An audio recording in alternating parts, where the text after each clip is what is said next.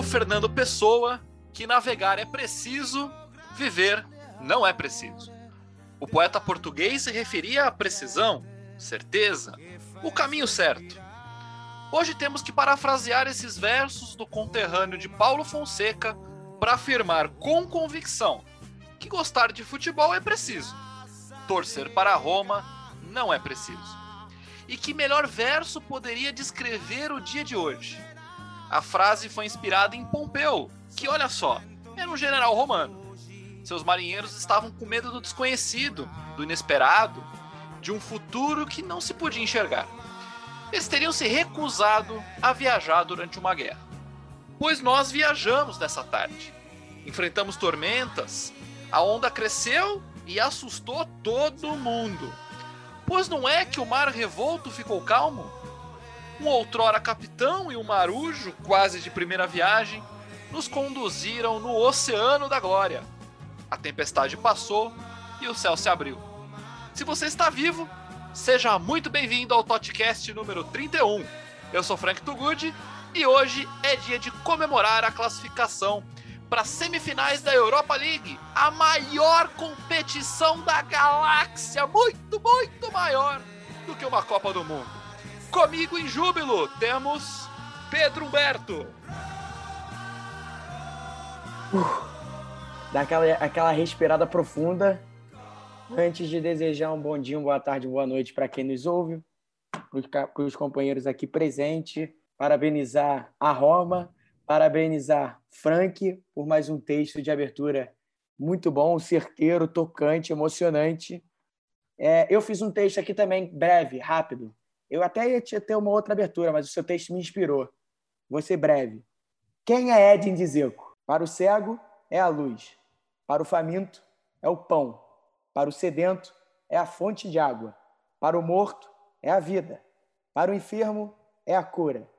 Para o prisioneiro, é a liberdade. Para o solitário é o companheiro. Para o viajante é o caminho. Não satisfeito, meu amigo Babalim, em cima desse texto, fez um novo que eu vos leio. Se dizer que joga, eu aplaudo. Se dizer que acha, eu concordo. Se dizer que fala, eu escuto. Se dizer que erra, eu perdoo. Se dizer que pensa, eu admiro. Se dizer que tem 100 fãs, eu sou um deles. Se dizer que tem um fã, eu sou, um, um, eu sou esse fã. Se dizer que não tem fãs, eu não existo. Boa noite a todos. Estamos muito profundos hoje. Chamo para conversa Vinícius Alves. Um excelente, um maravilhoso, um esplendoroso dia, tarde e noite a todos os meus colegas romanistas e para você também que está acompanhando essa divertida, leve e exaltado a produção do Totcast, essa edição maravilhosa que com uma abertura dessas, meu filho, já valeu o ingresso. Estamos naquela edição de luxo, sabe? Aquela que você compra e custa o dobro do preço. Então, isso aí. Temos também Daniel Babalim. Seja muito bem-vindo de volta, Baba. Opa, muito boa noite bom dia, boa tarde, quando quer que você esteja escutando esse podcast, que você esteja tão feliz e tão satisfeito como eu sei que nós aqui estamos. É, ser romanista é isso aí, não são muitas as alegrias, mas quando elas acontecem a gente tem que aproveitar, né? Então vamos, vamos comemorar, vamos ser felizes e vamos falar da nossa querida Roma. Hoje pode, e eu tô percebendo que a gente tá pé quente, né? Primeira temporada do podcast e olha o que acontece. E para fechar os participantes desta edição, temos a volta dele, o Wellington Guterres. Uma boa tarde, uma boa noite, um bom dia. Pouco importa que horas você vai acordar, dormir. Eu não sei que hora eu vou dormir hoje. Se Paulo Fonseca fala, eu concordo. Eu uso tudo que o Pedro falou pro Zeco e boto Nato Fonseca Nunca critiquei. E outra coisa, o Zeco também falou assim, ó. Mama, Rubão. Mama aqui. mama aqui, Rubão. ah, meus amigos, meus amigos, pois é, hoje acabamos aqui, ainda estamos nos recuperando, retomando o fôlego, a alma que saiu do corpo, enfim, ainda estamos tentando entender o que aconteceu neste Roma e Ajax, o jogo de volta das quartas de final da Europa League. O jogo terminou empatado em 1 a 1. O nosso coração terminou parado em zero batimentos, mas o fato é que a Roma se classificou para as semifinais da Europa League, vai enfrentar o Manchester United. São mais três jogos para uma taça inédita. Seria inacreditável, inacreditável a gente iniciar esse projeto do Totcast e no final da temporada é, esse podcast levantar a taça junto com a equipe.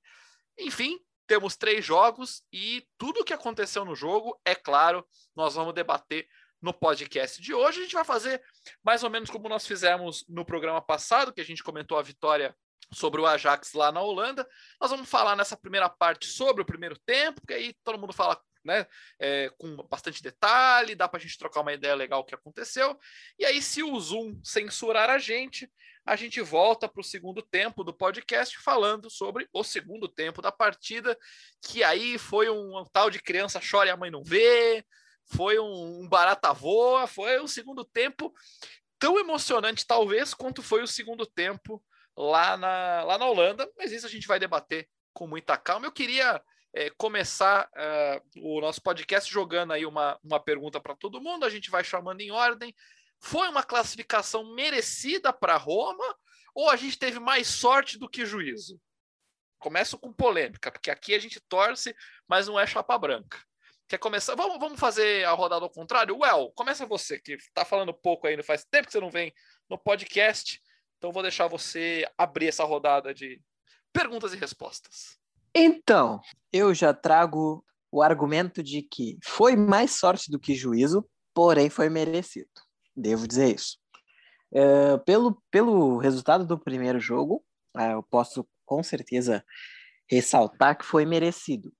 Porém, é, já, tamo, já que a gente estava falando somente do primeiro tempo, Uh, a forma como a Roma jogou, a Roma jogou praticamente com o, regula com o regulamento debaixo do braço, assim. É, realmente querendo que o Ajax viesse para frente para atacar e trocaram poucos passes no primeiro tempo. Foi uma pressão absurda do Ajax, até eu diria. Eu, se fosse. Acho que é uma coisa que eu acredito que todos os integrantes da mesa devam concordar que um time como a Roma, num jogo que já tem a vantagem, não é uma boa jogar dessa forma, sabe? Porque a gente tá jogando em casa, então, tipo, poderia jogar de igual para igual contra o Ajax. Porém, como o resultado já estava debaixo do braço, já estava tudo certo, Fonseca preferiu ir para esse lado e ainda quase deu besteira com aquela tremenda cagada do Paulo Lopes no, logo no começo do jogo. Então, tipo, pelo primeiro tempo e por tudo que aconteceu, eu posso dizer que a Roma teve mais sorte que juízo, mas voltando para o primeiro jogo, foi muito merecida essa classificação. Muito bem, é uma boa resposta. Juntou as duas, as minhas duas opções e transformou num todas as anteriores. É isso aí, tá certo.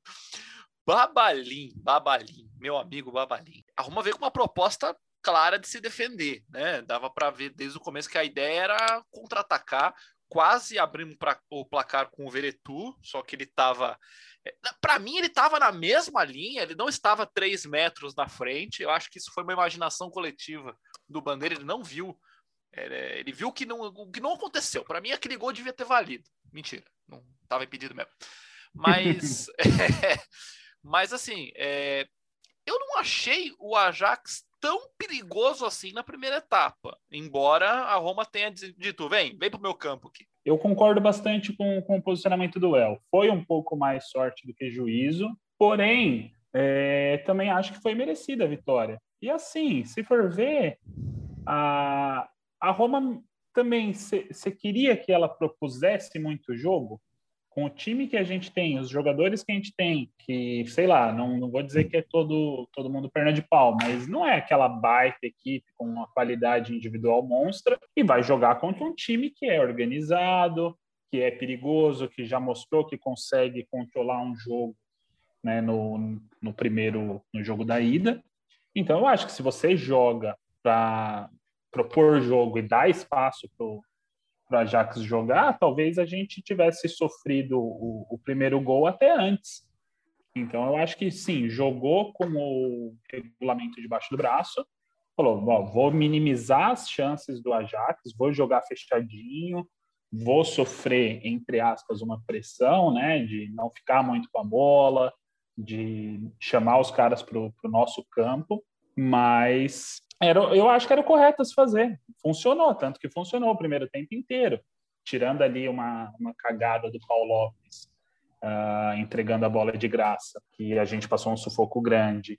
E daí, depois, tirando uma inversão, o, o tentou inverter uma bola, ficou curta, e o centroavante cortou, né, ali na, na meia-lua, nossa. Tirando essas, esses lances que foi mais cagada nossa do que propriamente o, o Ajax encontrando espaço ali, fazendo muita coisa é, criando muita chance no meio da nossa zaguinha fechada, é, não teve tanto perigo. Então funcionou. Só que é aquilo, né? A gente não quer ver isso. A gente quer ver a Roma jogando bonito, jogando para cima, o Pellegrini aparecendo, dando uns passes bons, o Zeco finalizando, o Mictaria conduzindo a bola e driblando. A gente quer ver isso, mas não era o que o jogo pedia. Então, eu acho que foi isso. Foi, foi bom. No final, foi bom. O primeiro tempo, eu acho que foi isso. A gente defendendo e conseguindo defender até que bem, mas sofrendo, óbvio. É, aparentemente, a equipe sabia que ia sofrer bastante. E acho que se o, se o segundo tempo tivesse sido igual ao primeiro, tava bom, né? Porque o Ajax, embora tenha tido muita posse de bola, Vinícius, eu, eu vou insistir, eu insisto, eu acho que assim foi um, um, um primeiro tempo até surpreendentemente controlado da Roma, com chance de abrir placar, o que é esquisito, né, se a gente for pensar num time que veio para se defender. A gente teve o Paulo Lopes trabalhando efetivamente muito pouco, teve o que um, dois chutes no máximo, eu não vou lembrar exatamente. E a gente saiu do jeito que a gente queria sair nesse primeiro tempo, zerado, vantagem mantida e bora para mais 45 minutos. O primeiro tempo, a, a organização do time foi essa mesmo. É, é o que está na moda dizer hoje em dia, né? A Roma soube sofrer em campo. Teve momentos que o Ajax chegou a bater 73, 75% de posse de bola, mas a sorte da Roma é que era o Ajax, com todo respeito, se faz um, se dá, se, se propõe a entrar em campo desse jeito contra uma equipe um pouquinho melhor, Aí eu quero ver se toma o primeiro gol no comecinho, como é que é fazer para se reorganizar e correr atrás do prejuízo. Foi o primeiro tempo, para mim foi até um pouco irritante. Mesmo consciente da vantagem, eu não não não curti o, o comportamento da equipe em campo. Eu, você, eu concordo com você, Franco. Eu não sei se estava impedido no, no, gol lá da Roma no primeiro tempo, mas enfim, anularam, vamos respeitar. É, mas... é uma opinião tanto quanto suspeita nossa, talvez, não sei. Talvez sim. Ah, sei lá, em outras edições, se não tivesse o VAR, quem sabe podia passar. Mas é... eu concordo, nós tivemos, nós demos bastante sorte, mas no, no apanhado geral do, dos 180 minutos, a vaga, a classificação é, foi mais do que merecida. E por favor, gente, a Roma jogar com essa saída de bola, todo mundo tocando, vá para o inferno, filho. Pelo amor de Deus, né? Vale uma vaga em semifinal. Dá um bico para frente, não brinca com isso. Quando é no time dos outros é bonito, mas quando é no nosso, nossa, nosso coração vai parar na boca, não. Não façam isso mais, por favor. Pedrinho, de 0 a 10, você sofreu quanto? 100, 200, 520? Cara, foi por aí. Foi por aí. É... Não, eu fiquei muito nervoso. Segundo tempo, então, meu Deus do céu, esquece. É, mas assim, voltando voltando para a pergunta inicial, é complicado você falar de, de justiça no futebol, né? Porque sempre que a gente pergunta, ah, foi justo tal resultado, é, a classificação, a vitória foi justa, e a gente sempre pensa do lado ofensivo, né? De produção ofensiva. Ah, o time tal perdeu, por exemplo, o, vou citar aqui um exemplo que aconteceu o Bayern contra o Paris Saint-Germain na Champions. Ah, foi justa a classificação do Paris Saint-Germain? Assim, pelo que o Bayern produziu ofensivamente, de fato, foi injusto. Mas se você olha por outro lado, né, a forma como o Paris Saint-Germain se defendeu, e aí agora trazendo para Roma, a forma como a Roma se defendeu, enfim, como a Roma é, dificultou o jogo do Ajax, é, de como a Roma aproveitou as oportunidades que criou nos dois jogos, não é injusto, né? Pelo contrário. É, então, assim, tem, tem, tem esses dois lados, né? Quando a gente fala de justiça de futebol. Você vai falar que foi injusto, que não foi justo com o Paulo, com o Paulo Lopes a atuação dele no primeiro jogo, é, que foi injusto, que não foi justo com a atuação da defesa no jogo de hoje. É, então tem, tem, tem muito disso. Agora, eu acho, e aí aqui eu não vou abrir mão da minha corneta típica. Claro, é, claro. Eu acho que o Paulo Fonseca ele deu margem para cagada. Ele deu margem para merda. É, e aí ele vacilou. Eu acho que ele levou o máximo que ele pôde. E aí, cara, a gente vai falar disso mais na frente no segundo tempo, quando a gente vai falando no segundo tempo. Eu acho que no segundo tempo ele extrapolou. Ele extrapolou firme. É, porque assim, a gente está elogiando aqui, a gente acha que a Roma jogou muito bem e tal, e eu acho, eu concordo. Mas, por exemplo, é, o Mictariano, na minha opinião, o Mictariano ele acertou a jogada que tinha que acertar e pronto. Mas o Mictariano tinha que ter saído no intervalo. O Mictariano foi basicamente um jogador a menos o jogo todo. Porque a Roma se propõe a defender, tudo bem, é legítimo. A Roma estava segurando, estava jogando com o regulamento debaixo do braço, ótimo, maravilhoso, e dificultou o Ajax. O Ajax teve 70% de posse de bola, deu 10 chutes a gol, 3 no gol. Então, assim, de fato, não teve chance. A Roma, por exemplo, deu 10 chutes, 3 no gol também né? Mesmo jogando com 30% de posse de bola. Mas aí me incomodou na estratégia da Roma o fato de que a Roma abriu mão simplesmente de jogar em determinado momento do jogo. Ela começa no primeiro tempo ter umas escapadas, mas em determinado momento ela não conseguia sair. E aí você tem que pensar que plano de jogo que você vai usar com os jogadores que você tem em campo. É legítimo, você quer se defender, você quer defender o resultado, a Roma tinha que tomar dois gols para ser eliminada. Mas aí eu te pergunto assim, a gente vai jogar um jogo sem ter velocidade para puxar contra-ataque? A gente não tinha velocidade para jogar hoje. A gente não tinha o Spinazzola, a gente não tinha o El Sharawi, a gente não tinha o Pedro, a gente não tinha o Zaniolo, a gente não tinha o próprio Bruno Pérez, o Kasdorp, que é um jogador de muito apoio, é, hoje ficou bastante atrás, segurou bastante. Então, assim, quem estava puxando o nosso contra-ataque, o Mictarian estava voltando de contusão é, e já é, não é um jogador rápido. Quem estava puxando nossos contra-ataques era o, o, que está longe de ser um jogador rápido. Pelo contrário, perdeu algumas vezes na corrida no primeiro tempo. Então, assim, é, eu acho que, que o Paulo Fonseca ele deu margem, ele brincou com o perigo. É merecida a classificação da Roma, é elogiosa a atuação da Roma, a defesa da Roma. Acho que com uma falhinha ou outra ali, a defesa, o sistema defensivo como um todo foi muito bem. É, a cobertura eu acho que funcionou muitas vezes. O Ibanez e o Mancini, eles erraram algumas vezes individualmente o bote, mas tanto o Cristante quanto o outro zagueiro, quando era, não era o Ibanez falhando o Mancini, enfim, o outro zagueiro, a cobertura eu acho que ela funcionou perfeitamente. Tem alguns lances que o, o, o Ajax consegue quebrar a primeira linha e, e a cobertura chega. É, então acho que o sistema defensivo como todo da Roma hoje foi muito bem.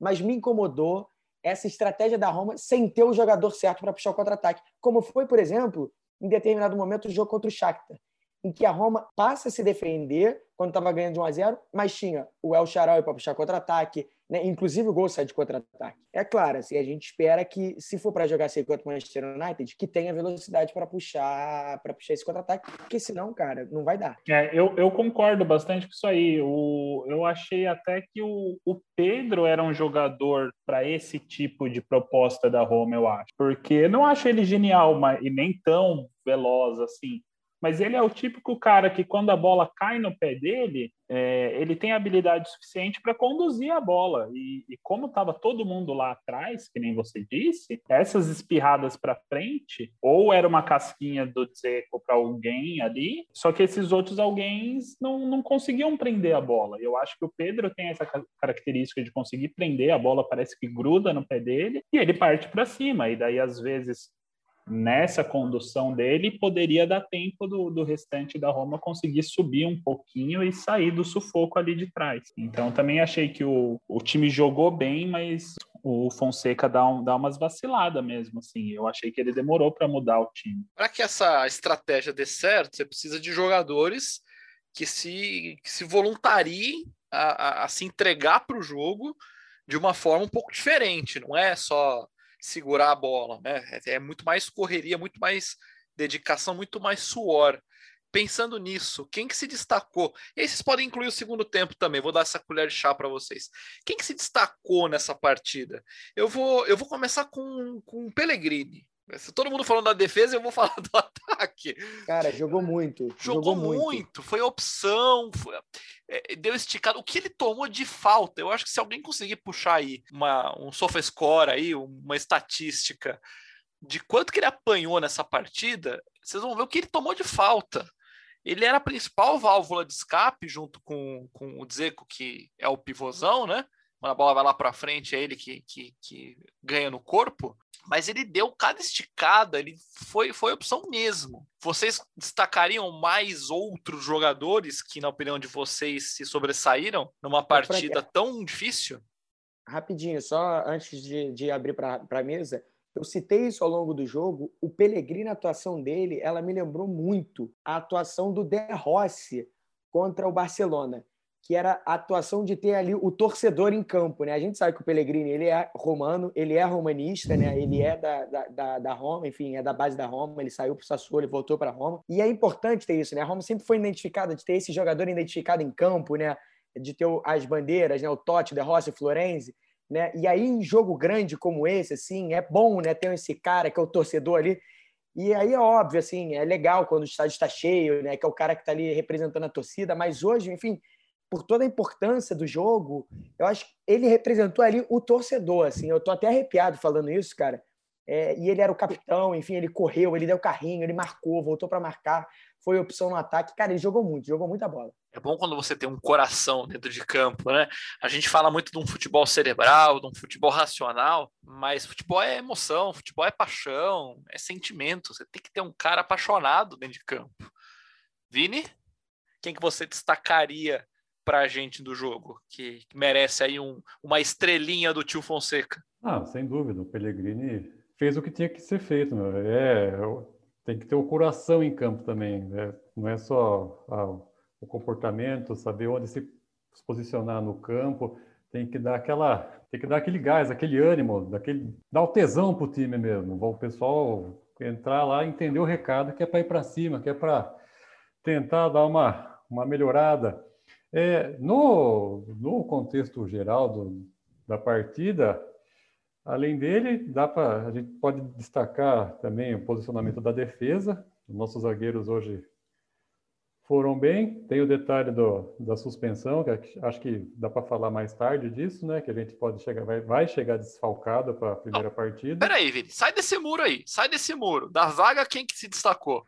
Ah, cara, eu sou suspeito para falar, mas eu gosto da, da entrega do Mancini, mesmo com, a, com, os excessos que ele comete em algumas ocasiões, diga, leia-se todas, né? Porque jogo sim, jogo não, ele toma o seu cartão. Mas hoje foi bom. O Ibanez teve hora ali que, em vários momentos, que ele não teve para brincadeira, não. Ao invés de sair com o toquinho curto lá, ele deu as bicudas dele. Várias vezes ele cortou, isolou para lateral. Não estava para brincadeira hoje, não que é o que tem que ser a zaga mesmo. Para mim, tem que se portar como zaga, tem que afastar o perigo, não importa para onde, é bicão para onde o nariz está tá, tá virado. Então, hoje, além do destaque do, do Pellegrini, né, que soube se portar como um capitão, e eu gosto desse, desse sangue, né, do, do torcedor em campo mesmo, eu vou destacar a nossa, a nossa zaga, o Mancini pela sua vontade barra excesso, e o Ibanez pela não tá para brincadeira. Muito bem, agora sim, agora eu gostei, as pessoas se comprometendo nesse podcast, que nós vamos ver nos próximos jogos se esse nível vai se manter. Well, hora de você destacar quem foi o Well nesse jogo. Quem foi Too Good nesse jogo? Nossa, essa foi, muito, essa foi muito ruim! Meu Deus, meu Deus. Ué, essa aí tu te inspirou. Mas eu, mano, assim, eu acho olhando pelo resultado, não tem como eu não mencionar o Dzeko. Assim. Mais um jogo em que ele faz as paredes, mais um jogo em que ele ganha as bolas. Hoje ele não ganhou tantas bolas aéreas na, né, nesse cabeceio assim, mas para o que ele tinha que fazer, ele fez. Então, tipo, eu não consigo não ressaltar ele. Inclusive, até teve umas jogadas que ele tentou ganhar na corrida. Então, tipo, isso nunca ia acontecer, né? Porque o Zico é, é, é lento, bem lento. É, não dá. O uh, Borja o Pellegrini... de repente ganha, mas dizer que não tem como. É. Pellegrini jogou muito bem, de novo, concordo com tudo que o Pedro falou. É... jogou como se fosse o torcedor mesmo em campo, jogou muito. É, concordo também que esses contra-ataques que ele deveria puxar foram mais uma cagada vinda do Fonseca do que do, do time em si. Quem mais eu vou ressaltar? Vou ressaltar o Karsdorp, que para mim fez um bom jogo. O amigão É, do da Babalim. zaga em si, é esse mesmo. Melhor lateral direito do elenco. Já devo até ressaltar isso. Mas eu, eu, eu já falei há um bom tempo já. Já te- É. teve uns cruzamentos ali que ele errou que o Bruno Pérez não erraria, mas beleza. Ah, Polêmica! Polêmica! Bom, Bruno Pérez vai estar de Ele já volta no solta o nome jogo. daquele que não pode falar. Pois é, e aí Já eu, eu o nome, concordo já. com o que o Vini falou. Eu acho que os erros do Ibanes e do Mancini, eu acho que a zaga da Roma é muito imatura ainda, sabe? Muito imatura ainda. Eu acho que eles têm uns erros muito infantis, assim, que bota, vamos dizer, um zagueiro mais vivido, assim, com eles eles erram menos, assim. O Ibanes, ele dá umas butinadas às vezes e ele vira as costas para uns lances que não não tem necessidade. Tipo, o gol do Ajax, se o Cristante fosse menos burro e eles, eles meio que se entendessem melhor, eles faziam, fariam uma linha de impedimento para o cara. Mas não, né? eles, quis, eles quiseram seguir o lance e deram exatamente a posição para o cara ganhar na corrida. Então eu acho que o Ibanez e o Mancini jogaram bem, o Cristante deixou um pouco a desejar. O Lopes, eu não. ah, No último jogo ele já fez muito mais do que eu esperava, mas dentre a zaga eu concordo com o Vini, eu vou ressaltar o, o Mancini, porque ele realmente é muito bom. E eu não entendo muito bem porque que a Atalanta meio que vendeu ele pra gente, assim, porque eu acho que ele, dentre os zagueiros italianos, assim, ele é um dos melhores, ele é jovem ainda. Também tem o Bastoni na Inter, mas como a gente tá falando de Roma, eu acho o Mancini muito bom zagueiro. E o Ibanez tem que, tem que resolver alguns errinhos crassos dele, assim, que ele dá umas butinadas, toma amarelo direto, ele faz umas cagadas, assim, que tu vê que deve ser imaturidade, assim. Mas eu acho que o Mancini hoje jogou muita bola. Babalim, Calafiore leva 10, 20 ou 50? Qual é a nota do nosso lateral? Ah, o, o, o drible do, do Calafiore foi alguma coisa de outro mundo, velho. Você é louco. O cara se entortou todo ali, deve estar doendo a coluna até agora. Mas é, de cara que se destacou para mim, eu vou colocar o Dzeko também, não só pelo gol. É, ele fez tudo que era necessário dele. É em jogo que a gente é, fica ali com 30% da posse de bola, não sei quanto que foi o número total no final das contas, mas teve momentos ali que os caras estavam com mais de 70% da posse de bola. É, é, é, complicado você dizer, ah, esse cara se destacou, mas ele fez o que era necessário dele ali, né? Ficou ficou correndo atrás dos, dos bicão que os caras davam para frente, conseguiu sim. O El falou que ah, acho que ele nem ganhou tantas bolas de cabeça. Eu acho que ele ganhou sim. Daí eu até abri aqui para ver. Ele teve 11 disputas aéreas e ele ganhou 8. Caramba. Ou seja, é um aproveitamento absurdo. E tudo bem que ele é pirulão mesmo e é a função dele, mas ele é muito bom nisso.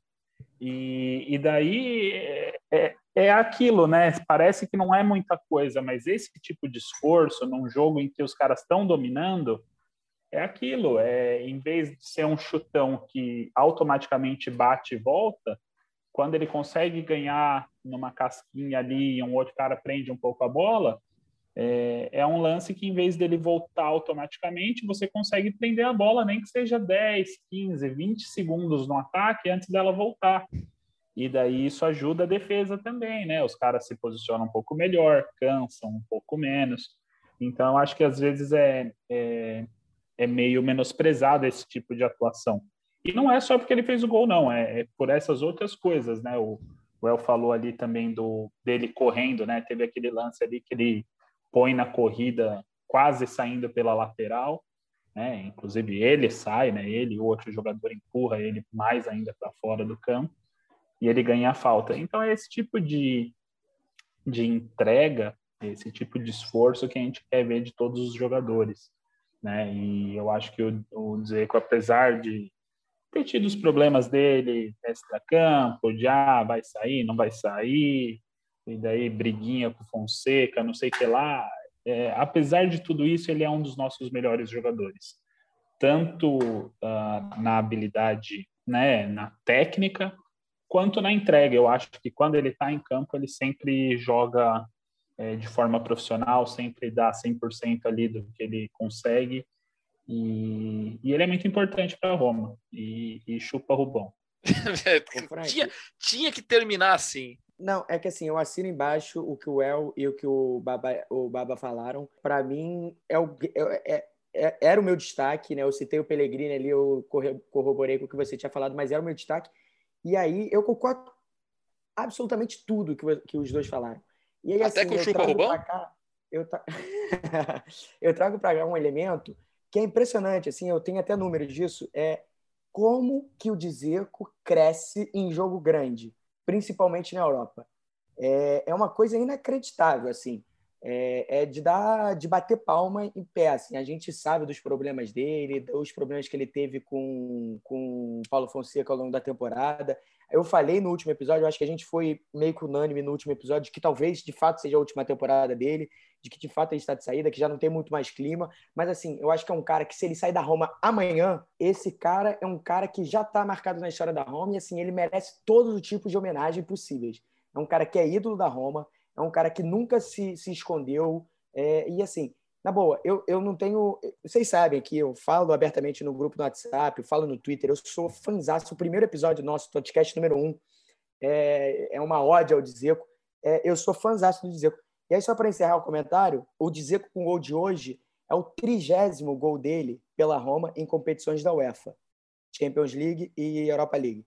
30 gols em seis temporadas. O maior artilheiro da Roma em competições europeias se chama Francesco Totti, que jogou 25 temporadas. Ah, o Totti não é centroavante. Tudo bem, não é centroavante de fato. O Totti jogou 25 temporadas. Sabe quantos gols o Totti tem? Tem 38 gols. O Dzeko tem seis temporadas, tem 30 gols. O Dzeko chegou ao gol de número 117 dele hoje pela Roma. É o terceiro maior artilheiro da Roma. Tá 21 gols atrás do segundo. Enfim, acho que se ele ficar aí mais uma temporada na Roma, talvez ele tenha tudo para bater, para alcançar essa segunda posição. Cara, eu, é um jogador que eu sou fãzaço, assim. E aí, sem querer desmerecer, mas já desmerecendo, é, você vê a diferença de um jogador para o outro, né? Quando o Borra Maioral sai ele, entra o Borra Maioral. Tudo bem que o Borra Maioral te dá mais velocidade e tal, mais mobilidade, mas assim, ele não consegue ganhar as bolas que o Dzeko ganha, né? E aí o time sente, né? É um atacante que ele. Eu, eu ia dizer que ele é completo, mas acho que nessa altura da, da carreira falta um pouco de velocidade para ele, como a gente tinha comentado. Fiquei um pouco chateado que ninguém citou o Jawara, que para mim é um cara que está em todas as partes do campo o tempo todo e está sempre entregue ali para deixar a zaga mais protegida, a zaga que já não é lá aquelas coisas, né? Então é e a gente falava. A gente a falava, gente falava bem, isso bem, há muito tempo que Cristante Pellegrini não dava certo. Precisava de um volante mais um volante de primeira bola assim. E o Diawara era perfeito para essa para essa posição. E o Pedro ainda ressaltava que o Diawara depois que voltou do Covid não tinha mais chance nenhuma, o Fonseca assumiu com o cara Aí depois o Diawara voltou e começou e voltou a jogar bem. Aí ele fez aquele gol contra. Esqueci contra quem foi aquele gol que ele fez. Contra a Fiorentina, acho que foi o gol da vitória. E aí ele nunca mais saiu do time. Muito bem, então fechamos esse primeiro tempo. E aí agora, quando a gente voltar, você nem vai sentir. Nós vamos falar desse segundo tempo, que foi a hora que a onça bebeu água, a hora que a gente segurou. Ó, o sofá prendeu até onde não devia prender. Mas a gente volta já já e vamos discutir esse segundo tempo.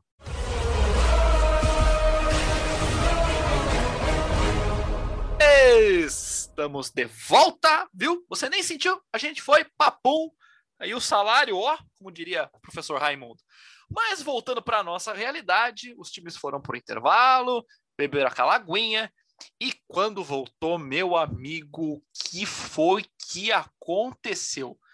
Mas antes de falar do, do segundo tempo, eu queria, na verdade, perguntar uma coisa para o Wellington Guterres. Eu ainda estou impactado com a foto do vestiário, da comemoração, onde Pellegrini aparece de cueca. Mas não é só ele que está na foto. Quem que você disse que estava na foto, Wellington? Eu achei interessante essa nova aquisição. Ah, o, os jogadores ali comemorando com o assistente técnico Javier Pastore. que jogar bola, que é bom, né? É impossível, né? A O gente viu no domingo ele jogando, né? A gente viu ele jogando. Meu Deus do céu, cara. Ele tava na segunda marcha. jus- Ele, ele Justiça tentava seja correr, feita. olha. Ele tentava Justiça. correr, ele tava na segunda marcha ainda. Ele não conseguia Mas botar a justiça terceira. seja feita, ele meteu uma bola ali boa. Não lembro para quem foi que ele meteu um lançamento Ah, ali. sim. que Um não- passe, um passe nas costas do zagueiro, que é a obrigação dele fazer. Eu não, eu, eu não sei por que, que vocês mamam o Pastore, cara. Não, não. O não, Rubão gente, aí. Eu só tô falando que isso aconteceu. O Rubão falando me que- vem com isso, o Rubão me vem É. com isso domingo. Ai, baita passe do Pastore. Mano, o É, cara é deu um passe, olha, de, de É profissão. também. É a profissão dele dar um passe desses. É, Nossa, É como o padeiro fez um um pão passe desse. quentinho, né? Tipo, pô, é, É, que é, que baita fazer. passe do Pastore. É o que ele tem que fazer, velho.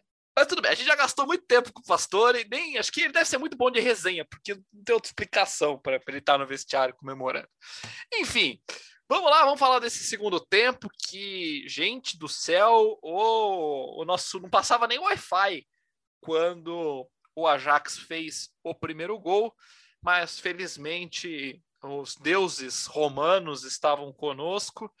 O segundo gol do Ajax foi é, muito bem anulado. A falta foi clara, foi quase uma tentativa de assassinato, se eu posso dizer assim. Conseguimos, é, conseguimos o empate com o nosso Edim Desejo, como diria Felipe Portes. Zeco, aliás, que ilustra o nosso podcast. Vamos falar desse segundo tempo, começar com o nosso querido Pedrinho. Vamos fazer inverso agora. É, pelo amor de Deus, o que foi essa loucura desse segundo tempo? Não, loucura é o que resume mesmo. É loucura e tensão. É, eu vou fazer um paralelo com o que foi o, o jogo da ida. Sabe por quê? Me lembrou muito o como que na ida o ponto de virada do jogo é a defesa do Paulo Lopes. É, no jogo de hoje, o ponto de virada é o gol anulado, né? Porque a Roma toma um gol, sei lá, com três minutos de segundo tempo, uma falha da zaga, uma bobeada da zaga. Se eu não me engano, o Ajax já tinha tido uma chance antes também com o Broby, né? É, a gente elogiou o Broby aqui né, na, no podcast passado, depois do, do primeiro jogo, que entrou muito bem e tal. A gente falou, pô, cara de 18, 19 anos, forte e tal, não sei o que, né, né, né. Ele entrou muito bem hoje de novo. Aí a Roma deu aquela vacilada, que foi a única vacilada, assim, a única não, né? Porque teve o lance do Paulo Lopes no primeiro tempo, mas foi uma das poucas vaciladas da defesa da Roma no, no, no, no jogo. E eu acho que o Paulo Lopes falha no gol. É, eu acho que ele sai mal ele não sai explodindo, enfim, ele não explode. Cara, se é para sair ali, é para sair socando, dando. chegar de voadora, dividindo bola, enfim. É, acho que ele deu mole. Acho também que o, o Cristante e o. E o, é o Ibans, né? Dão mole também. Eles falta uma comunicação ali que o El já falou também. É, e aí, cara, ali tava a cara do crime, né? É, a cara da arrumada, o Ajax ia fazer 2 a 0 ali tranquilo, não sei o quê, e aí depois a Roma ia, obrigado, ia ser obrigada a sair e aí ia, ia dar, dar merda. É, e aí o Ajax faz um gol, né? Um gol que muito claro, né? Irregular, né? É, foi muito claro, assim, na hora, acho que todo mundo falou, cara, foi falta, assim. E aí, na frente do juiz, né? É, eu vou até citar, cara, eu achei a arbitragem hoje, porra, muito fraca, assim. É, Sério? Foi tão. Pô, achei Mas acertou fraco. O nos cara, lances o cara capitais, não inverteu acertou? falta, é, amarelou o time todo da Roma. Enfim, é, eu até brinquei, falei assim, cara, é o Ten Hag que tá apitando o jogo, né? Careca, careca, é o Ten Hag que tá apitando o jogo. Enfim, e ali foi muito claro, foi na frente dele a falta, não tinha porquê. Enfim, ele, ele não dá aquela falta. E aí eu acho que ali é o ponto de virada do jogo de novo, que nem foi no Paulo Lopes, ah, no, no primeiro jogo a defesa do Paulo Lopes no pênalti. A Roma passa a jogar melhor ali. Não que, ah, não sei o quê, saiu para o jogo e tal. Até começa a sair mais para o jogo, né? É, depois volta a ficar um pouquinho mais atrás. E aí, cara, ali no, no- a melhor jogada da Roma do jogo, que eu acho que é uma jogada que é perfeita, assim, é brilhante tudo, é a roubada de bola do Mancini. Eu acho que todo mundo acerta ali. O Mancini rouba a bola com apoio do, do Kasdorp. É, o Cristante sai muito bem para o jogo, sai muito bem. Ele dentro da área, com dois jogadores em volta dele, ele sai para frente, sem dar chutão. E aí o Mictarian acerta a única jogada que o Mictarian acerta no jogo. É um passe de primeiro para o Calafiori. O Calafiori faz a jogadaça. E aí a Roma conta com a sorte, que está sendo comum, sabe-se lá como, está sendo comum a sorte Entendeu um Roma negócio nessa- desse, né? nessa, nessa Liga Europa, que continue assim. Eu falei que termine É, a sorte que termine ao, ao final do jogo em Gdansk. No momento que a Roma levantar a taça, que a taça caia no chão, que aí acaba a sorte. e aí, cara, é uma sorte, porque a bola desvia, cara, cai no pé do dizer. Enfim, aí, é, aí o final do jogo eu não, tenho, eu, eu não consegui. Eu não consegui, eu achei que eu ia passar mal de verdade, assim. É, mas enfim, é isso, assim. Eu acho que eu acho que a virada do jogo ela passa ali nesse gol anulado. Babalim, se fosse um, um filme, se a gente estivesse no cinema, ele começa como um filme de suspense, vira um filme de terror e aí vira um filme de herói, né? Um, um, um lance épico no final, com a bola sobrando ali, um Deus ex machina com a bola sobrando no pé do atacante principal do time. Eu, eu não sei, viu? Eu, eu pagaria ingresso para ver de novo. Com certeza, Frank, com certeza. Mas eu digo uma coisa, nessa analogia dos filmes aí, pareceu mesmo, né? Isso, né? Essa transição de um filme de suspense para terror, para um filme de herói ali, com Calafiore sendo uh, aquele, aquele prodígio todo mas independente do gênero do filme, é, com certeza foi um, escrito por aqueles uh, roteiristas meio preguiçosos que quando eles estão escrevendo você meio que já manja o roteiro, né? Que você já sabe mais ou menos o que vai acontecer, né? E, e eu digo isso porque no, no intervalo do jogo mesmo, eu comentei, né, no nosso grupo grupo Zap quer dizer, não pode falar WhatsApp, né? No, no nosso grupo de trocas de mensagens instantâneas, uh, sem propaganda. Então, eu falei, ó, tá com uma carinha de que a Roma vai tomar um gol logo no começo do segundo tempo e, e a gente vai sofrer o segundo tempo inteiro e a gente vai classificar com 1 a 0 para Ajax. Foi isso que eu falei. Errei em partes, né? Mas a parte do gol no início do segundo tempo eu tinha certeza absoluta. Né? Tanto que eu acabei casando aí um dinheirinho, né? um trocado uh, em sites de aposta, eu coloquei né, que ia ter gol antes do minuto 60 para qualquer um dos lados. Coloquei que o primeiro gol do Ajax seria antes do minuto 60. E daí coloquei que aos 50 minutos o resultado do jogo seria Ajax. E não deu outra, né? Dinheirinho na conta do pai, plaquinha eu já sabia levantada, e sorte que o resto da, da, da minha previsão eu errei, porque a gente fez o, o gol de empate. Antes disso, né, teve o gol anulado, que ali eu travei que, meu, não, não passava nem linha 10, nem linha de pipa, não, não passava ali pelo, pelo meu orifício foi complicado, né? Segundo tempo maluco, maluco mesmo, porque quando to toma o gol, foi bem aquela sensação mesmo de puta, vai acontecer de novo. Vamos, vamos ramelar, vamos perder. E daí cai, pum, já sai aquele segundo gol dos caras. Daí tudo bem que, é, como falaram aí, né? Ah, na hora que saiu o gol, já ficou com aquela cara meio estranha de meu, vão dar esse gol, porque já tinha parecido falta, não sabia se o cara estava impedido ou não, não tinha conseguido ver direito. Falei, meu, alguma coisa estranha tem nesse gol. E, por sorte, anularam. E, e eu não tinha pensado nisso, mas faz sentido. Depois que anulam o gol dos caras, a gente passa a jogar melhor, né? Depois que anula esse segundo gol. Parece que foi um choque de realidade, assim, de...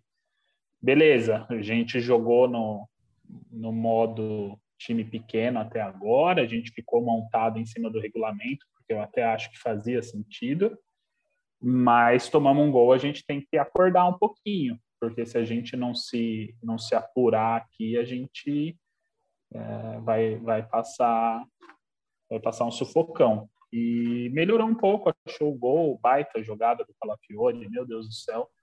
Uh, até bacana, né, que daí circulou por aí a, a, a fotinho do Dzeko né, no passado com a camisa homenageando o Calafiore, que, que tinha sofrido uma lesão. E é bacana essas histórias né, da, da volta por cima. Então, bacana, legal para o Calafiore. Tomara que tenha mais sequência, que continue ajudando a gente. E, ah, baita jogo. Para quem não sabe, nosso querido, nossos queridos ouvintes e queridas ouvintas, o Daniel Babalim é o nosso Walter Mercado ele prevê tudo, ele sabe exatamente, ele sabe exatamente, inclusive, quantos tiros de meta vão acontecer entre o minuto 70 e o minuto 80. Esse cara é, vai, cola nele, cola nele que é sucesso. Mas tirando essa parte aí, eu queria focar é, bem nessa, nesse, nessa primeira metade do, do, do jogo, do segundo tempo, que a Roma toma o gol, toma um segundo gol em sequência. É nesse momento que o psicológico ele precisa estar tá em dia. E a gente sabe que a Roma não é bem a, a, a da Roma ter um psicológico bom. Vini, realmente, naquele momento, antes de anular o gol, parecia que tudo tinha ido para o vinagre, né? E eu tenho a impressão que eu já fiz essa pergunta antes, no jogo passado, quando nós é, tivemos o pênalti. O Pedro falou muito, fez muito bem essa comparação entre a defesa do Paulo Lopes no pênalti e essa, esse segundo gol anulado. Novamente, a gente teve que reconstruir o psicológico, o que, junto com a sorte, é muito esquisito que aconteça, ainda mais duas vezes seguidas. Cara, o começo do segundo tempo era o, o roteiro esperado mesmo. Ah, o Ajax ia continuar indo para cima, conseguiram marcar com 3, 4 minutos de segundo tempo, já deu aquela assustada. Daí teve, teve um gol anulado no minuto 57, se eu não estou enganado. A hora que marcou o gol, falei, porra, pronto, era o que estava precisando mesmo. Tava com a vaga na mão, uma, uma vitória fora de casa, indo para puta que pariu. E, graças a Deus, o senhor Anthony Taylor foi avisado pelo VAR e, e, ele viu aquilo que todos nós já tínhamos visto no momento da jogada, né? Que o nosso glorioso Mickey sofreu uma falta. Eu só não sei se foi tão evidente quanto a posição legal do primeiro gol nosso, equivocadamente anulado. Mas aí, a hora que, que eles anularam o segundo gol, que, tava, que com certeza eu não, se fosse confirmado, eu não não tava, não, não tinha confiança de que os jogadores iam ter forças para buscar que, que só um gol, imagine dois, foi o choque de realidade. Lá foi aí que a água bateu na bunda deles e falaram: Ó, oh, não vamos perder essa vaga, não, minha gente. Tem que correr atrás, vamos lá. Eu acho que o Fonseca demorou muito para mexer no time. Ao contrário do técnico do Ajax, eu até me surpreendi quando ele tirou o, Anthony. Mas eu achei que o Fonseca demorou para mexer.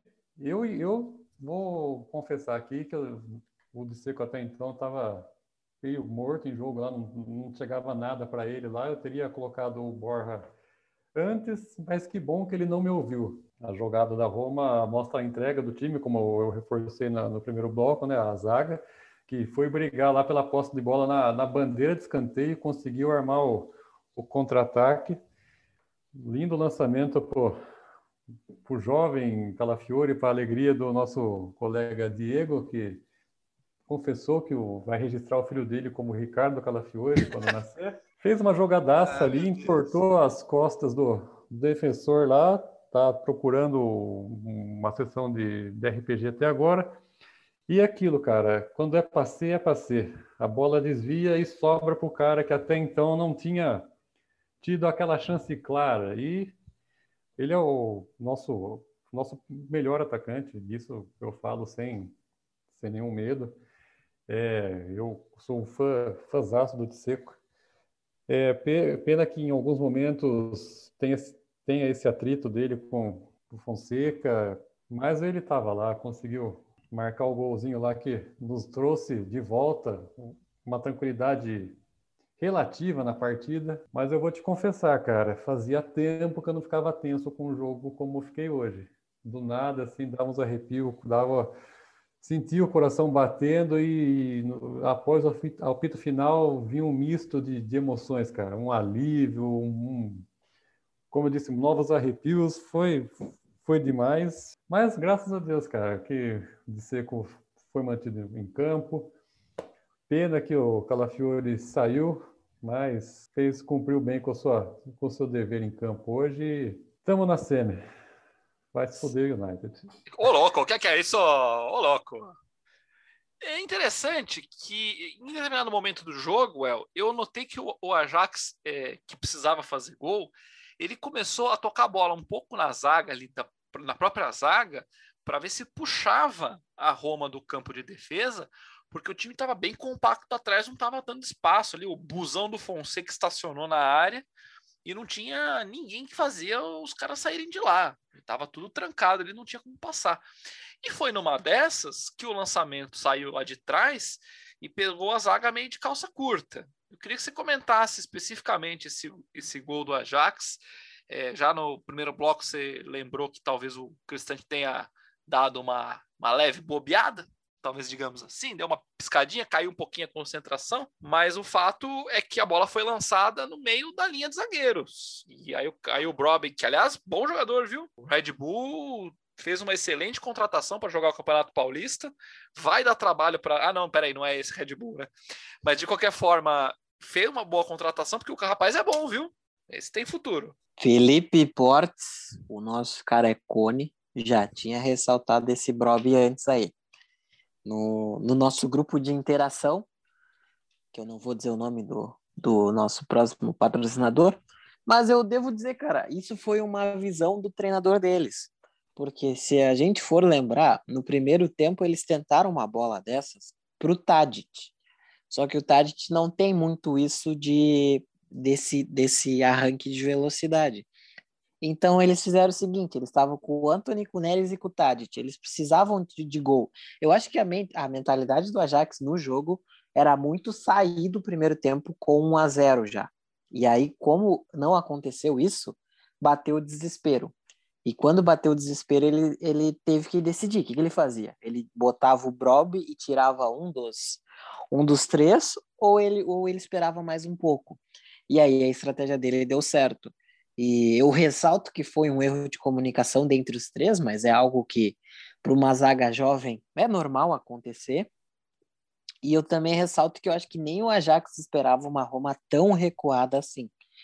Então, quando veio o primeiro gol, a Roma meio que se sentiu obrigada a sair, porque quer dizer, eu não diria que no, logo pós o primeiro gol, eu diria que no do segundo. Eu acho que acho não. A impressão que eu tenho é que a Roma foi prepotente hoje também. Jogou com o regulamento debaixo do. A impressão que eu tenho, sim. Porque sabiam que estavam praticamente classificados e achavam que não iam correr riscos. Só que o segundo gol, com certeza, eu acho que chegou na mente deles um pensamento assim: é, fudeu. E aí eles meio que se ligaram que eles tinham que correr também, cara, porque não tava, não tava segurada a classificação. E dali em diante o time começou a andar. Concordo com o Pedro em relação à saída do, do Paulo Lopes. Eu acho que é, goleiro espanhol não tem muito esse pensamento de sair dando soco na cara de atacante se precisar. Então ele tô, foi muito. Tô imaginando a cena. ele foi muito leve no lance. É, mas foi um baita, uma baita jogada da Ajax, isso não tem como não ressaltar.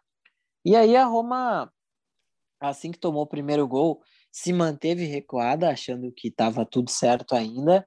Graças a Deus, o juiz e o VAR é, conseguiu ver o lance que claramente foi uma falta no Mictarian. E dali em diante a Roma acordou assim. Dali em diante a Roma percebeu que precisava, no mínimo, correr e o time, o, time não contra-atacava, o time estava tomando 70, 73, 75% de posse de bola do Ajax em casa, o que é para mim é um absurdo vindo de um time como a Roma. E então, dali em diante, o, parece que o time meio que acordou. E assim que acordou, eles tiveram a consciência de que não, dá para fazer um gol. E graças a Deus, graças a Deus, porque aquele tombo do, do lateral do Ajax foi algo que ajudou bastante o Calafiori na jogada, que é o nosso melhor lateral esquerdo. Só queria deixar isso bem claro. Vai tomar no cu Spinazzola. Que isso? Eu já tô cansado que isso? E eu concordo com o Vini. Eu já ressalto que o Vini falou. Vai tomar no cu United. É isso aí. Meu Deus do céu, vocês estão muito boca suja. O que a família brasileira vai pensar desse podcast, pelo amor de Deus? Hoje- É, hoje e é não só, não, Fred. só a, não só a família brasileira, né? A família hondurenha, a família japonesa, né? Que a gente pegou aí os dados, temos ouvintes aí espalhados pelo globo, né? Temos, temos ouvintes no Japão, temos ouvintes nos Estados Unidos, temos ouvintes no Brasil. É maravilhoso essa diversidade tenho uma-. Eu tenho uma pergunta para vocês, assim, que eu gostaria. Eu não sei se a gente tem muito tempo, mas eu só queria uma resposta, uma resposta rápida. E o italiano, hein, gente? O que, que nós faz? O que, que nós faz agora? A gente larga de mão, deixa quieto, ou a gente dá uma atençãozinha ainda? Porque na minha, na minha tese, no meu pensamento, o jogo decisivo para Roma no italiano é contra a Lazio o penúltimo jogo do italiano. Se ficar nessa palhaçada de não garantir vaga na, em campeonato europeu. Porque se chegar até aquele ponto, a Lazio já vai estar garantida, o Napoli e a Juventus também, e a Roma ainda vai estar brigando pelo último posto no campeonato europeu. E aí, contra a Lazio, obviamente, a Lazio vai querer tirar a Roma de qualquer campeonato europeu. E eu queria saber de vocês o que, que a gente faz. A gente dá uma atenção ainda ou deixa quieto? Sendo bem sincero, eu acho que a Roma vai continuar fazendo o que está fazendo. É, jogando, levando em banho-maria total. A gente viu. ah, Na boa, qual é o último grande jogo da Roma no, no campeonato italiano? Não tem há muito tempo. Eu até tinha visto isso outro dia. Foi um 3 a 0 contra o Udinese em fevereiro. Porque depois a Roma ganha um ou outro jogo, ganha o jogo da Fiorentina, ganha não sei o quê, mas não jogando muito bem. E depois tem uma série de jogos sem vitória, né? Que é um tropeço contra o Benevento 0 a 0 Enfim, tem as derrotas para Napoli e sei lá mais quem. É, então, assim, eu acho que a Roma ela vai levando em banho-maria. Agora, a- como levou, por exemplo, contra o Bolonha. A Roma não jogou bem contra o Bolonha, ganhou, não jogou bem contra o Bolonha. O Bolonha poderia ter ganho, nem só empatar, poderia ter ganho pelo que criou no primeiro tempo. É, e assim, o que é arriscado, porque na boa, a gente vai falar agora, imagino, é, sobre o próximo confronto contra o Manchester United. A Roma não é nem um pouco favorito contra o Manchester United. Pelo contrário, a chance da Roma ser eliminada pelo Manchester United é muito grande. Pelo menos eu acho. Então, assim, a Roma ela corre sérios riscos de chegar numa semifinal de Europa League, rodar e aí se ver em sétimo, longe de tudo, no, no campeonato italiano. Então, assim, eu acho que é uma estratégia arriscada. Mas eu acho que a Roma já está levando o campeonato a Série A em banho-maria. E eu acho que o Paulo, o Paulo Fonseca ele já sabe que a chance dele ficar na temporada que vem é ser o campeão da Europa League. Agora a gente tem uma questão. Eu tô olhando aqui a tabela e nós estamos 54, 55, 56, 57, 58, 59 tem o Napoli que tem conseguido a vaga para a Europa League. O sexto colocado vai para algum lugar? O pra sexto pega pega para Europa League, se eu não me É engano. isso, é isso. O quinto vai para a Europa League direto, o sexto pega pré-Europa League, né? Ah, então aí, assim, a nossa da luta, Conference League também, né? É, o É, sétimo dali vai- em diante tem a Conference League daí. então a nossa luta é contra a Lazio para ir para a pré da Europa League. É, para vocês é esse o objetivo, então. Porque largar Na o campeonato visão, de vez sim. não dá. Pois é, na- e, e para mim esse é o problema. A Roma se colocou numa posição muito perigosa para não para acabar não disputando nada na temporada do, na próxima temporada. Então, o que que vão, o que que vão, vai ter que ser feito? Vão dar uma atenção ainda para o italiano para pelo menos garantir uma vaga ou vão fazer o igual que o Pedro falou de levar em banho-maria? A Roma vai continuar jogando, o Fonseca vai continuando a colocar o que ele tem de melhor em campo, o que não necessariamente vai reverter em vitória. Mas está claro que ele vai perseguir essa, essa vaga que hoje está com a Lazio. Alguém pensa diferente? O- só uma, só ressaltar uma coisa, a tabela da Roma é muito perigosa também. Isso eu queria lembrar. Esse, para mim, o, o, o jogo vital para garantir ou para cagar tudo de vez é esse clássico que é o penúltimo jogo do, da, da tabela. O problema da Roma é a tabela, para mim. Porque no, a, a tabela pega a Lazio e, se não me engano, pega a Juventus em seguida.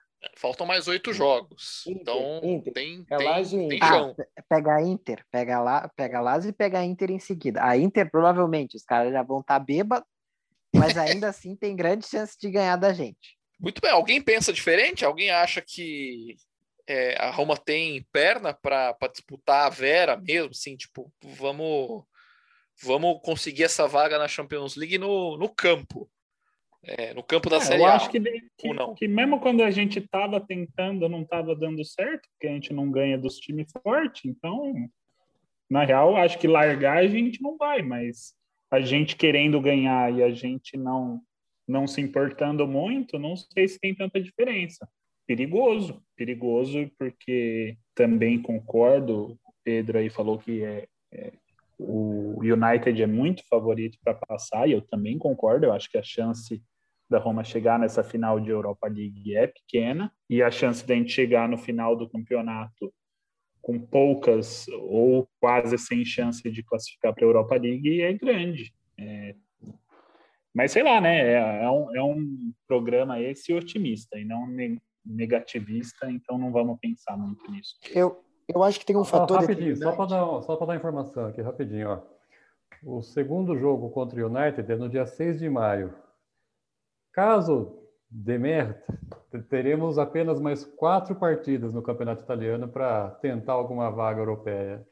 Então é bem arriscado. Tem Crotone, Inter, Lazio e Spezia. Então teremos teríamos quatro jogos apenas no, no restante do campeonato para tentar abocanhar uma vaga. Pode ser que seja tarde. Então É. é muito, muita prepotência achar que não, a gente se garante aqui na, na Europa League. Vamos embora. É, eu acho que só para finalizar esse papo, eu, eu acho que, que, que a Conference League ela não seria de todo ruim para Roma, tá? É, seria uma competição que, em princípio, é bastante acessível para Roma, em termos de, de times e tal. É, enfim, é, e aí eu acho que tem uma, uma, uma questão principal que impacta o- cenário da tabela da Série A, é que a gente está num momento em que todos os times do topo, né, os seis times, e tirando a Roma, né, os seis times, eles têm ganhado todos os jogos, né? É, são duas rodadas seguidas que os sete primeiros colocados ganham os dois, os dois, os sete não, porque a Roma não ganhou a rodada retrasada, ou ganhou? Não, não ganhou. É, é, então assim são é, duas rodadas que os seis ganharam o seu, o- todos os jogos. E antes de a gente finalizar essa edição maravilhosa do Totcast, vou ler alguns comentários que deixaram no nosso Twitter, o Coração de Roma. O nosso querido Alexandre Ferrari, o Alê, ele apenas comemora. Tamo na semi, porra! É, é isso aí, eu também concordo, estamos na semi. Vinícius PG, sempre com a gente aqui, diz o seguinte: é, amigos, como diria o outro, que venha o Manchester. Toca alto, Hoje o Grazeroma teremos ao final, merece muito. Juan Ferreira, ele coloca assim: só queria dizer que nunca critiquei Edwin Dzeko, falem dele agora. Falou bastante deste ídolo grande da Roma, essa é uma estátua, este homem maravilhoso. Diego Mendes, o nosso Mr. Primavera, diz que só queria dizer que o nome do meu filho será Ricardo Calafiore. É um belo nome, embora eu acho que o Calafiore aí vai ficar um pouco estranho, a família talvez não entenda. É, Plínio Perrota, parente, Pedrinho? É meu irmão. É meu Olha irmão. só, rapaz, tá vendo? Inclusive, inclusive, eu tô no Zoom dele, né? Vocês estão vendo que o nome tá Plínio Perrota. Então, é, eu tô no Zoom dele, não tô no computador dele. Que triste das torcidas que não tem um atacante como o Dzeko para chamar de seu. As cornetas eu deixo para amanhã. Vamos a Manchester, acreditando que o sonho por é, capital da Polônia, não, é para cidade da Polônia, Gdansk. Como é que é o nome da capital? aí? Gdansk, Gdansk. Gdansk. Que É, o não é sonho capital, por- né? Capital é Varsóvia, né? É verdade, verdade. Que o sonho É aquele Gdansk- cigarro de cravo, né? O Gudan. Eu, eu não conheço essa parte aí, Babalim, foi mal aí, não, não é muito minha área. Que o por Gdansk pode ser real. Por que não? Concordo com ele, da de Roma. E o nosso querido Pedro Faquin, Pedro Henrique Dias, diz o seguinte: fonsequismo.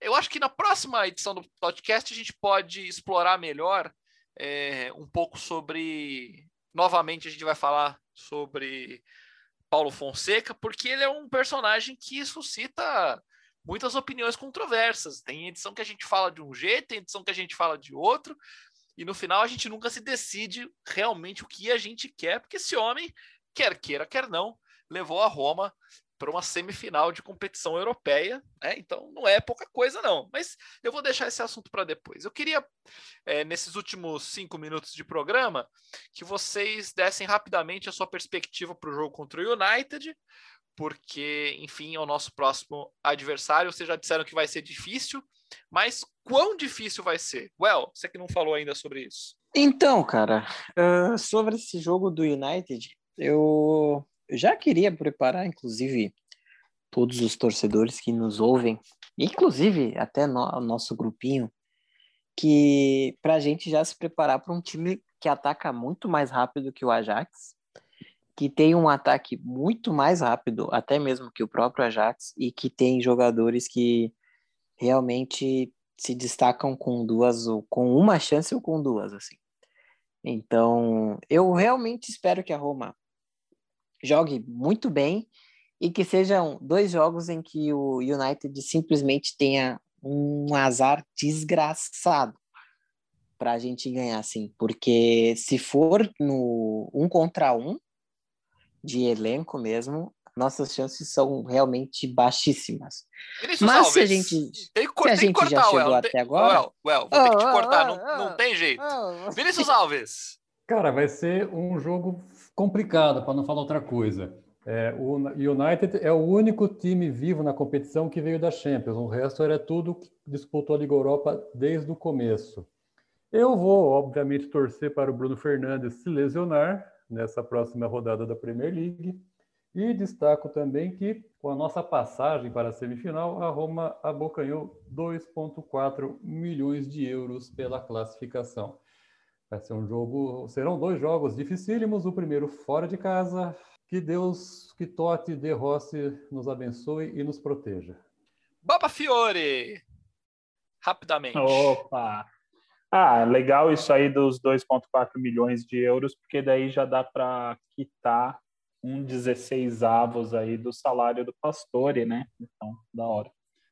É, mas jogo contra o Manchester é, é isso, vai ser pegado, vai ser difícil pra caramba. Ah, co- como que é mesmo? É, é primeiro em casa, depois fora ou não? Não, a primeira é em Manchester. Putz, eu preferia que fosse a primeira em Roma. Mas é, eu acho que tem que fazer um bom primeiro jogo. O primeiro jogo, assim, se a gente sair muito atrás na, na primeira partida para reverter, eu acho que vai ser muito difícil. E então, se conseguir segurar um empatezinho ou até fazer um gol fora ali, ganhar de 1 a 0 ou um empate com gols, está ótimo. Eu acho que esse é o, o segredo. E é isso. E- e eu acho que a gente vai ter de novo que jogar meio que nesse esquema de minimizar as chances dos caras e jogar por algumas chances e aproveitar as chances que a gente tiver.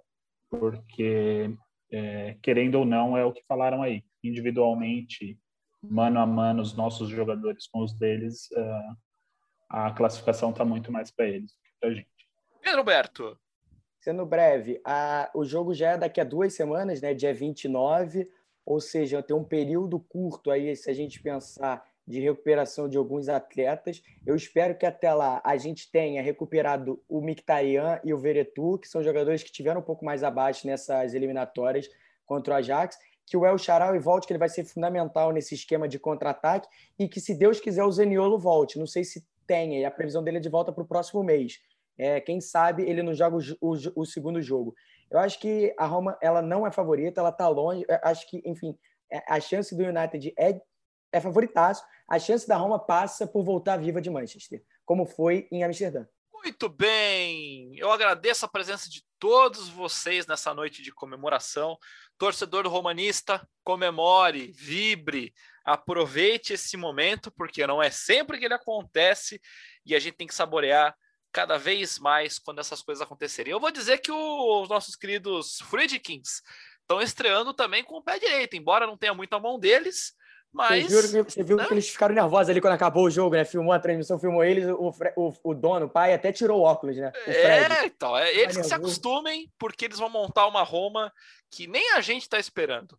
Mas a gente volta na semana que vem para falar muito mais sobre a Roma, para falar sobre essa campanha maravilhosa desse ano. Um forte abraço e com todo o pulmão e o coração, grazie Roma!